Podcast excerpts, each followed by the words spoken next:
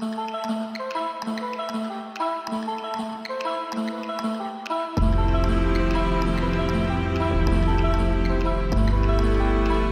Prendre soin de ton corps pour que ton âme ait envie d'y rester, ainsi parlait Mahatma Gandhi. Bienvenue dans Pur et Sensé, votre podcast bien-être et santé qui va vous donner justement envie d'habiter votre corps pendant très longtemps.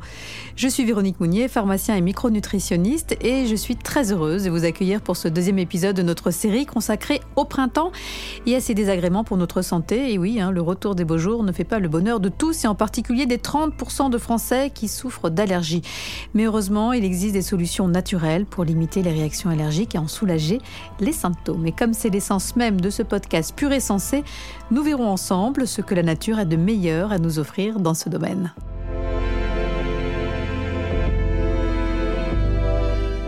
Demain, tous allergiques, c'est vrai que la question se pose. Hein. D'après les projections de l'OMS, nous serons une personne sur deux à être touchée par les allergies d'ici 2050. Pollen, fruits à coque, œufs, acariens, le nombre d'allergiques a doublé en 15 ans. Alors comment expliquer ce phénomène? Quels sont les principaux facteurs en cause? Et si on ne peut pas guérir aujourd'hui les allergies, pourrait-on en revanche les prévenir ou du moins en atténuer les symptômes sans forcément avoir besoin de recourir à des médicaments? Bien pour répondre à toute cette question, j'ai la chance de recevoir de nouveau le docteur Franck Gigon. Bonjour Franck. Bonjour Véronique. Merci d'être avec nous de nouveau. Je rappelle que vous êtes médecin généraliste spécialisé en phytothérapie, aromathérapie et micronutrition. Ça va, je n'ai rien oublié? C'est déjà pas mal. oui, c'est déjà pas mal, oui. Vous avez un beau CV. Alors, pour près de 30% d'entre nous, le printemps vire très souvent au cauchemar, avec des éternuements en rafale, un nez bouché qui coule en permanence, des yeux rouges qui pleurent et qui grattent, des maux de tête. Alors, résultat, on dort mal, on est fatigué, on est plus irritable. Euh, Franck, que se passe-t-il dans notre organisme lorsque nous déclenchons une crise allergique, que ce soit au pollen ou à d'autres allergènes hein, euh, Je pense aux aliments, aux acariens, aux moisissures, aux insectes? Ben, en fait, c'est tout simplement notre système immunitaire qui s'emballe, avec toutes les conséquences que cela implique. ça peut aller de la toux à l'éternuement, euh, à des rougeurs sur la peau, à de l'eczéma, à de l'urticaire, même des maux de tête qui sont liés euh, finalement à cette libération d'histamine, qui est euh, cette petite substance contenue dans les mastocytes, des fameux globules blancs, et qui vont, disons, provoquer toutes ces réactions. Bon, et puis dans certains cas, heureusement relativement rares, ces allergies peuvent être mortelles avec la survenue de ce fameux œdème de Coinck. Oui, alors l'œdème de Coinck, c'est la réaction allergique aiguë potentiellement grave par excellence, hein, qui peut survenir d'ailleurs après euh, une piqûre d'abeille, en mangeant des aliments. On a même des causes euh, inconnues. On, dit que c'est idiopathique à ce moment-là. En tout cas, euh, devant ce, ce tableau qui va concerner finalement le gonflement du visage très rapidement, de la bouche, des lèvres, potentiellement de la gorge. Ben là, on comprend bien que les voies aériennes supérieures vont être obstruées, hein, notamment au niveau du larynx. Donc, euh, ça peut conduire évidemment à une insuffisance respiratoire aiguë. Alors aussi, ça peut aussi amener ce qu'on appelle un choc cardiogénique, c'est-à-dire le choc anaphylactique avec une chute brutale de la tension. En tout cas, euh, si c'est la première fois que ça arrive devant ce type de, symptômes, il faut appeler le 15, hein, c'est ça qu'il faut faire dans un premier temps. Et si c'est une récidive, eh en général, les gens ont potentiellement à disposition un kit d'adrénaline injectable en sous-cutané. Et ça, c'est vraiment le, premier geste qu'il faudra faire. Et dans un deuxième temps, on pourra donner ce qu'on appelle des corticoïdes et puis des, les fameux antihistaminiques. Ah, c'est la trousse de secours euh, de l'allergique. Euh, comment expliquer cette explosion des allergies depuis ces dernières années? Alors, l'explosion des, allergies euh, est liée à ce qu'on appelle des multifacteurs. Alors, évidemment, la pollution est fortement incriminée. Alors, euh, euh, quelque chose de, particulier, l'excès d'hygiène, hein, un trop d'hygiène pourrait euh, compliquer finalement ces réactions allergiques.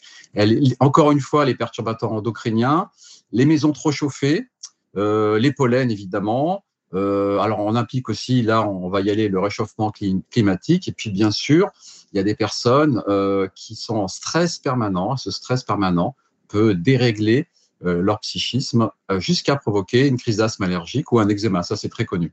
Alors justement, concernant les pollens, leur quantité a été multipliée par 100 hein, depuis ces 50 dernières années en France. C'est la faute euh, à la pollution? Alors la pollution est quelque chose qui intervient effectivement avec un lien bien établi avec la quantité de molécules allergènes présentes dans les grains de pollen. On a montré que certains polluants urbains fragilisaient donc la structure même du grain de pollen qui va libérer finalement plus facilement euh, le fameux allergène, hein, qui est le, point de départ de l'allergie. Alors, on a vu aussi qu'il y avait une fragmentation de ces allergènes qui peuvent alors pénétrer plus facilement dans le système respiratoire. Et puis tout simplement, hein, quand vous avez un, polluant qui vient euh, euh, gratter, irriter la muqueuse, eh bien la muqueuse devient plus poreuse, plus perméable et finalement, au départ, on est, est juste avec une muqueuse inflammée. Ensuite, la muqueuse inflammée laisse passer un allergène. Et puis, c'est une passoire, donc elle va laisser passer d'autres allergènes. Et puis, finalement, on n'était pas allergique, on va être monoallergique, on va être polyallergique au final chez beaucoup de personnes.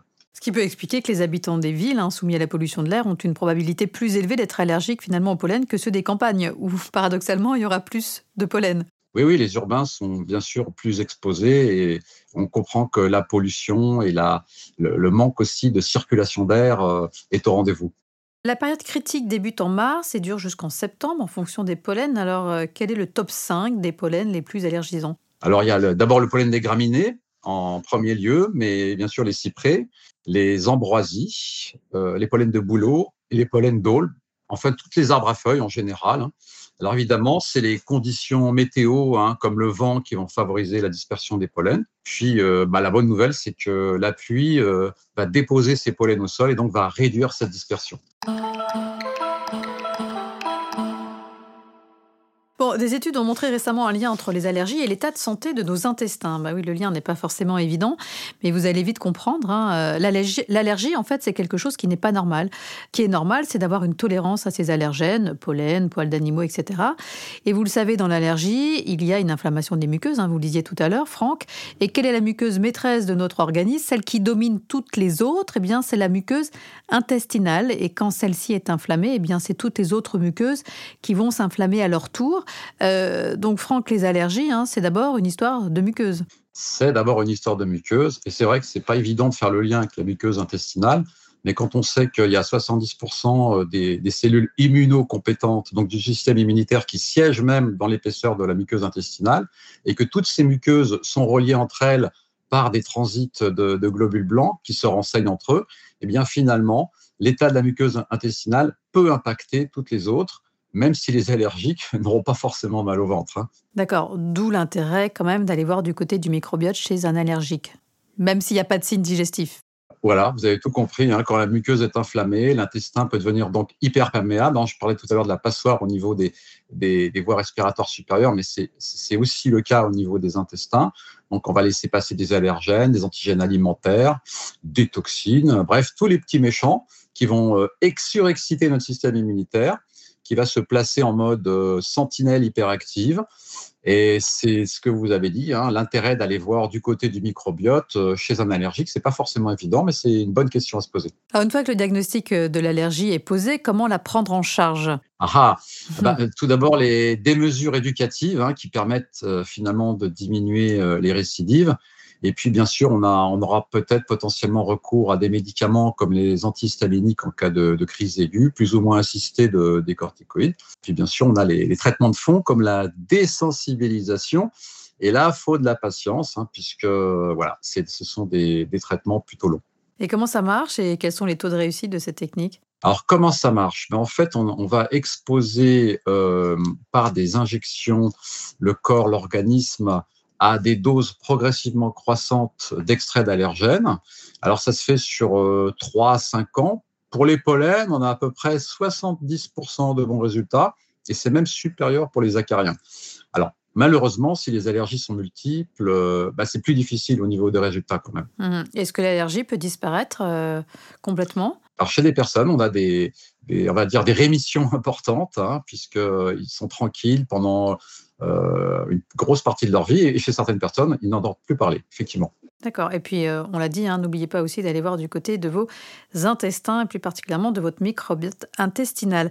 Quelles sont les solutions naturelles qui existent également pour soulager les symptômes de l'allergie euh, en phytothérapie, aromathérapie, lorsqu'on souffre par exemple de, de rhinite allergique? Alors c'est vrai qu'en aromathérapie, on a certaines huiles essentielles qui vont nous aider à atténuer les symptômes de la rhinite et à mieux respirer. Alors, comme exemple, on a le, le pain sylvestre qui marche relativement bien. Nous avons aussi euh, l'estragon, euh, la menthe poivrée, l'arbre thé. Alors, comment on fait? Ben, Très simple, on peut mettre euh, deux, trois gouttes d'une de, ces huiles essentielles sur un mouchoir à respirer régulièrement dans la journée. Alors, voici justement une petite recette en cas de rhinite allergique. Cette recette vous aidera à soulager les symptômes de votre rhinite allergique. Mélangez 3 gouttes d'huile essentielle de pin sylvestre, qui est un anti-inflammatoire et antiseptique, avec 2 gouttes d'huile essentielle de camomille romaine et massez le mélange sur votre nuque, vos sinus frontaux et votre sternum. Et Franck, c'est très important également de se nettoyer le nez quotidiennement parce que en prévention, hein, déjà, pour se débarrasser des pollens, de la poussière et de toutes les impuretés euh, bloquées dans les narines.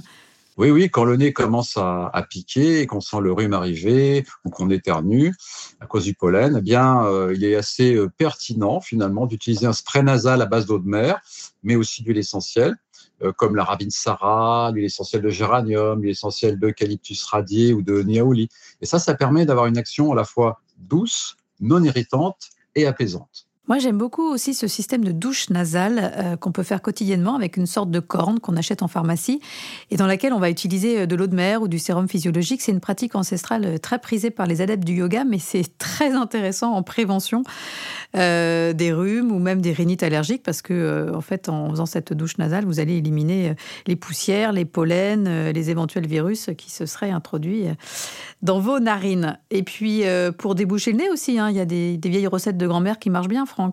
Oui, oui. Alors c'est vrai que les Occidentaux n'ont pas l'habitude de trop d'utiliser euh, ces méthodes, alors que les en médecine ayurvédique indienne, on le fait depuis des, millénaires. Alors pour déboucher le nez, il y a une vieille recette de grand-mère qui est très efficace. Hein. C'est l'inhalation humide. Hein. On fait chauffer, bouillir de l'eau. On met ça dans un inhalateur ou un simple bol d'eau. Hein. Alors, il faut que l'eau soit un peu bouillante, que l'eau frétille un petit peu. On rajoute quelques gouttes d'huile essentielle euh, par exemple de Ravinsara, de Niaouli ou de Calyptus radié, et on, inhale ces vapeurs, alors soit euh, avec un linge au-dessus de la tête, si c'est un bol, soit avec, euh, vous savez, les petits inhalateurs jaunes qu'on trouve chez le pharmacien. Et à ce moment-là, on, procède à au moins un quart d'heure d'inhalation, deux à trois fois par jour. ça, ça marche aussi très très bien. quels sont les bons réflexes à avoir pour limiter l'exposition au pollen, Franck? Bon, on va être assez logique, il hein, faut fermer les fenêtres le soir parce que les, les pollens finalement retombent évidemment aérer soigneusement sa literie, qu'il faudra secouer, veiller à la secouer plutôt par la fenêtre que dans l'intérieur de la maison. Euh, comme les vêtements d'ailleurs, euh, il faudra évidemment pas les laisser euh, auprès de notre lit. Et puis quelque chose qui est assez intéressant, qui est souvent préconisé par les allergologues, c'est de laver ses cheveux tous les jours avant d'aller dormir, parce que ça permet évidemment de moins s'exposer au pollen de la journée. Bon, il n'y a pas que les pollens hein, qui peuvent provoquer des allergies, il y a aussi les moisissures. Si un air euh, trop sec dessèche les muqueuses et les rend plus vulnérables aux microbes, trop d'humidité va également favoriser la prolifération des moisissures, champignons, hein, qui sont responsables euh, d'allergies respiratoires, d'asthme, d'irritation des yeux, du nez ou de la gorge. Ça peut provoquer également de la toux ou un essoufflement. Alors, Franck, quels sont vos trucs et astuces pour assécher une pièce trop humide, c'est-à-dire qu'il y a plus de, de 60% d'humidité alors, un des principes de base euh, dans le bâtiment, c'est de jamais boucher les ventilations de son logement. Il, faut même, il faudrait même les nettoyer régulièrement pour qu'elles restent efficaces. Alors, par exemple, si on a une VMC, euh, il faudrait la faire contrôler régulièrement. Je sais, on ne le sait pas forcément. Alors, c'est tous les 4-5 ans normalement pour un plombier ou un électricien. Euh, concernant la salle de bain après la toilette, et, surtout si on possède un sèche-linge, il faut bien positionner le tuyau d'évacuation à l'extérieur. Et puis, quand on prend une douche, quand on fait sécher du linge, la vapeur d'eau, vous savez, elle, se condense sur les murs froids de la pièce. Donc, ce qu'on peut faire, eh bien, c'est chauffer un tout petit peu, alors modérément, parce qu'en ce moment, le, effectivement, l'énergie coûte un peu cher, mais modérément sa pièce avant euh, d'aller prendre sa douche ou son bain. Et puis, euh, ça va éviter finalement la fixation de moisissures potentiellement allergisantes ou toxiques euh, sur les murs. Hein. On voit ces, ces fameuses taches qui se, qui se se mettent de temps en temps. Voilà, donc euh, ne pas surchauffer évidemment, mais chauffer régulièrement, modérément, permet d'éviter euh, finalement l'apport de, ces, mycoses. Autre source d'allergie, alors des allergies d'ailleurs euh, qui vont sévir toute l'année, les acariens, hein, des toutes petites bêtes invisibles à l'œil nu de la famille des araignées qui vivent dans nos matelas, moquettes, canapés, vêtements, peluches, tapis et j'en passe. Bref, ils sont un peu partout et peuvent déclencher chez certains des crises d'asthme, mais aussi des rhinites, des conjonctivites ou de l'eczéma. On estime que 40 à 50% de toutes les allergies sont causées complètement ou partiellement par les acariens et que l'on peut partager son lit avec 2 millions d'entre eux. Oui, absolument. C'est des petites bêtes qui raffolent notamment euh, de l'humidité. Dès qu'on dépasse 50-60% d'humidité, elles se multiplient, mais aussi de la chaleur, donc à partir de 25 degrés. Alors, en revanche, ça, c'est plutôt pas mal. Euh, ces petites bêtes se dessèchent et meurent quand l'humidité redescend en dessous de 45% et que la température, la température chute à moins de 20-22. Donc, c'est parfait parce qu'on préconise souvent de ne pas surchauffer les pièces, de ne pas dépasser euh, en tout cas 19 degrés. Hein, pour une chambre à coucher. Et donc, ça permet. Donc, il faudra lutter finalement de, lutter contre les excès d'humidité euh, où qu'ils soient.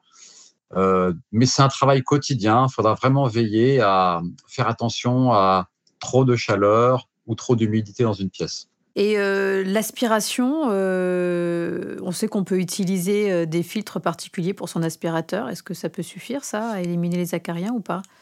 Alors, il semblerait, d'après les études, que l'aspiration classique ne suffit pas, même si elle est équipée d'un filtre dit HEPA. Donc euh, voilà, on va tout au plus, on éliminera euh, à peu près 10%, ce qui n'est pas, pas généreux.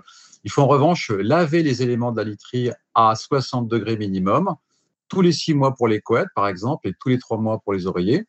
Donc, on, on, fera aussi du nettoyage à sec, notamment pour tout ce qui est à plumes. Et puis, euh, ben, vous savez, on utilise aussi des housses euh, anti-acariens. Donc ça, c'est très, très intéressant. Toujours aérer au maximum les pièces et la literie que l'on peut sortir sur le rebord de la fenêtre, bien les battre comme nos grands-mères le faisaient au soleil. Et puis alors, euh, vraiment quelque chose qui n'est pas forcément évident, mais il faut faire la chasse à la poussière parce que 1 gramme de poussière peut contenir jusqu'à 10 000 acariens. Donc, attention aux nids de poussière qui s'accumulent. Alors, c'est, pas, on n'est pas forcément allergique aux acariens, on est allergique à, leur déjection, mais ils en font beaucoup. Hein. Est-ce qu'il existe des huiles essentielles euh, aux vertus anti-acariens Eh bien oui, on a des huiles essentielles aux vertus anti-acariens, alors notamment celle de lavande vraie, euh, celle de fenouil et celle d'eucalyptus radié ou de romarin, pardon. D'accord. Et, quel matelas et oreiller je choisis euh, si je souffre d'allergie respiratoire alors ça, c'est une question intéressante parce qu'il faudra plutôt viser les matelas en mousse à mémoire de forme ou en latex, et puis viser plutôt euh, les semi-alates. Et si on veut vraiment euh, se spécialiser, il y a des matelas dits hypoallergéniques. Hein, alors là, ce sera vraiment pour les gens qui ont une allergie connue aux, acariens. Et euh, quelque chose auquel on ne pense pas nécessairement aussi, c'est le garnissage. Hein. Euh, il faudra en choisir un qui permet une bonne évacuation de la chaleur et de la transpiration, puisqu'en vous avez compris, la chaleur et la transpiration favorisent la multiplication des acariens.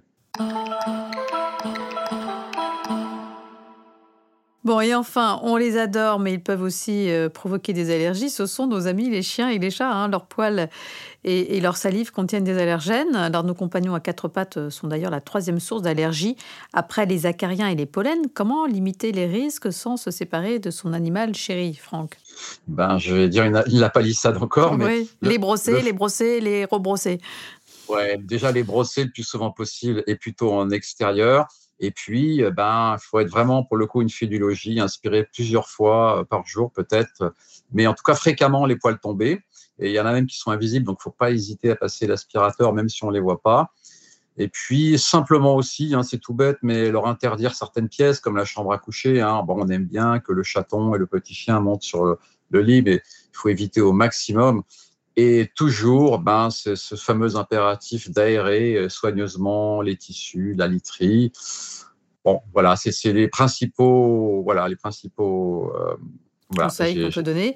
Et euh, il semblerait aussi que certains chats sont moins sensibilisants que d'autres et que les femelles, effectivement, le seraient moins que les mâles et que les animaux stérilisés. Oui, c'est ce que nous racontent les, vétérinaires, donc on veut bien les croire. Bon, en, tout cas, la meilleure solution, ça reste toujours l'aération, le brossage répété et le ménage répété. Voilà, il faut se transformer en, en fait du logis euh, quand on est euh, allergique. Merci beaucoup Franck pour tous ces conseils. Place maintenant au rendez-vous que vous connaissez bien, Un conseil, une plante par Isabelle Pacchioni, experte en aromathérapie, créatrice de la gamme Pure Essentielle et autrice de nombreux best-sellers.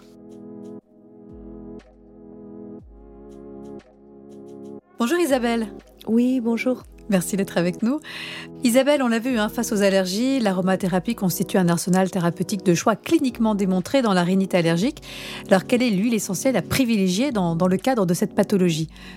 Alors, je dirais vraiment, euh, sans trop réfléchir, l'huile essentielle d'eucalyptus radié euh, Eucalyptus radiata. Alors il faut savoir que les eucalyptus c'est une très grande famille, il y a plus de 800 espèces, variétés d'eucalyptus, donc il ne faut pas se mélanger. Et celle-là, euh, elle est vraiment idéale parce que déjà elle sent merveilleusement bon, elle a un parfum qui est très frais, très décongestionnant, très rafraîchissant, et surtout elle a des propriétés euh, à la fois assainissantes des voies respiratoires, mais également puissamment décongestionnantes.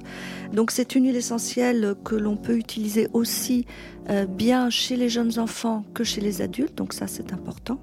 Et puis euh, elle va permettre vraiment, euh, quand on est en crise, quand on a le nez bouché, quand on a les yeux qui pleurent, eh bien de désinfecter, si on peut dire ça comme ça, nos voies respiratoires en la respirant, mais également de les déboucher.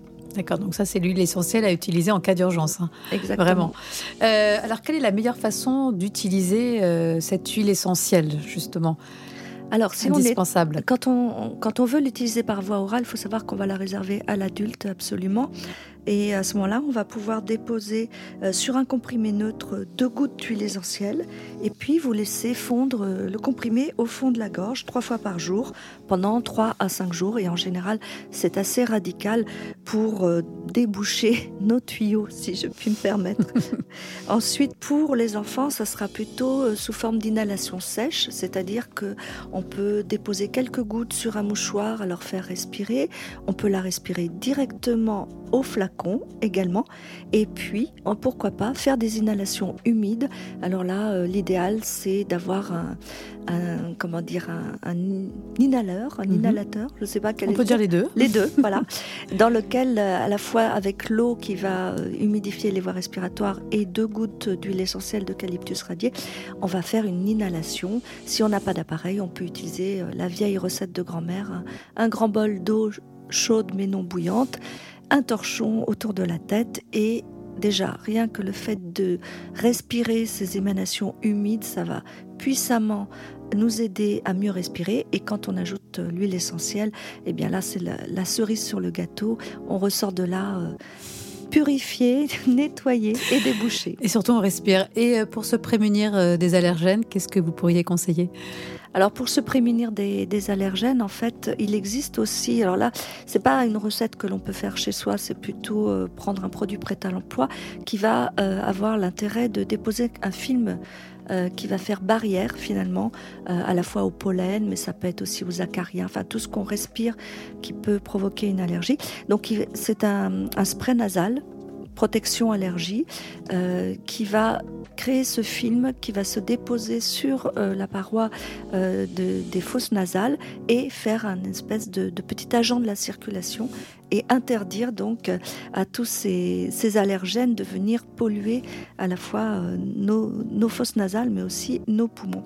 Et puis si euh, c'est trop compliqué de faire chez soi une inhalation, euh, c'est plus simple aussi d'utiliser un spray nasal décongestionnant qui contient bien sûr de l'eucalyptus radié. Et euh, il y en a deux, donc le spray protection allergie et le spray décongestionnant dans la gamme pure essentielle qui sont extrêmement bien tolérés et très efficaces. Merci beaucoup Isabelle pour tous ces conseils. Merci. Et bien entendu, avant toute utilisation, référez-vous toujours aux précautions d'emploi. C'est la fin de cet épisode consacré à l'allergie. Merci encore Franck d'avoir accepté notre invitation. Merci à vous. Voilà, et une prochaine fois avec grand plaisir. Quant à moi, je vous retrouve très bientôt pour la suite de notre série Bien vivre le printemps au naturel et nous parlerons des piqûres d'insectes et en particulier de la fameuse maladie de Lyme. Voilà, d'ici là, prenez soin de vous.